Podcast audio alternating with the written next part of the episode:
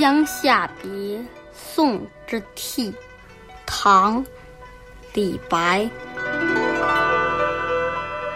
楚水清若空，遥将碧海通。人分千里外，兴在一杯中。古鸟迎晴日，江源笑晚风。平生不下泪，于此泣无穷。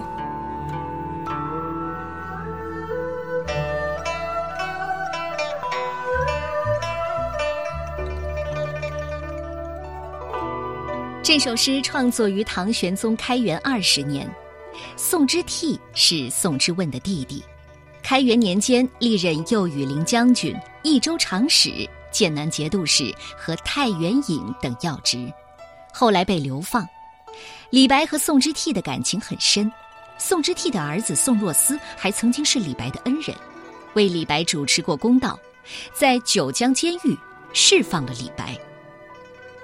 这首诗的大意是：楚地之水清澈见底，就像没有一样；直到和远处的大海相连，你我将远别于千里之外，兴致却同在眼前这杯酒中。古鸟天晴时不停的鸣叫，江岸的猿猴却向晚而哀嚎。我一生之中从没有流过眼泪，现在，却在这里。涕泪不止。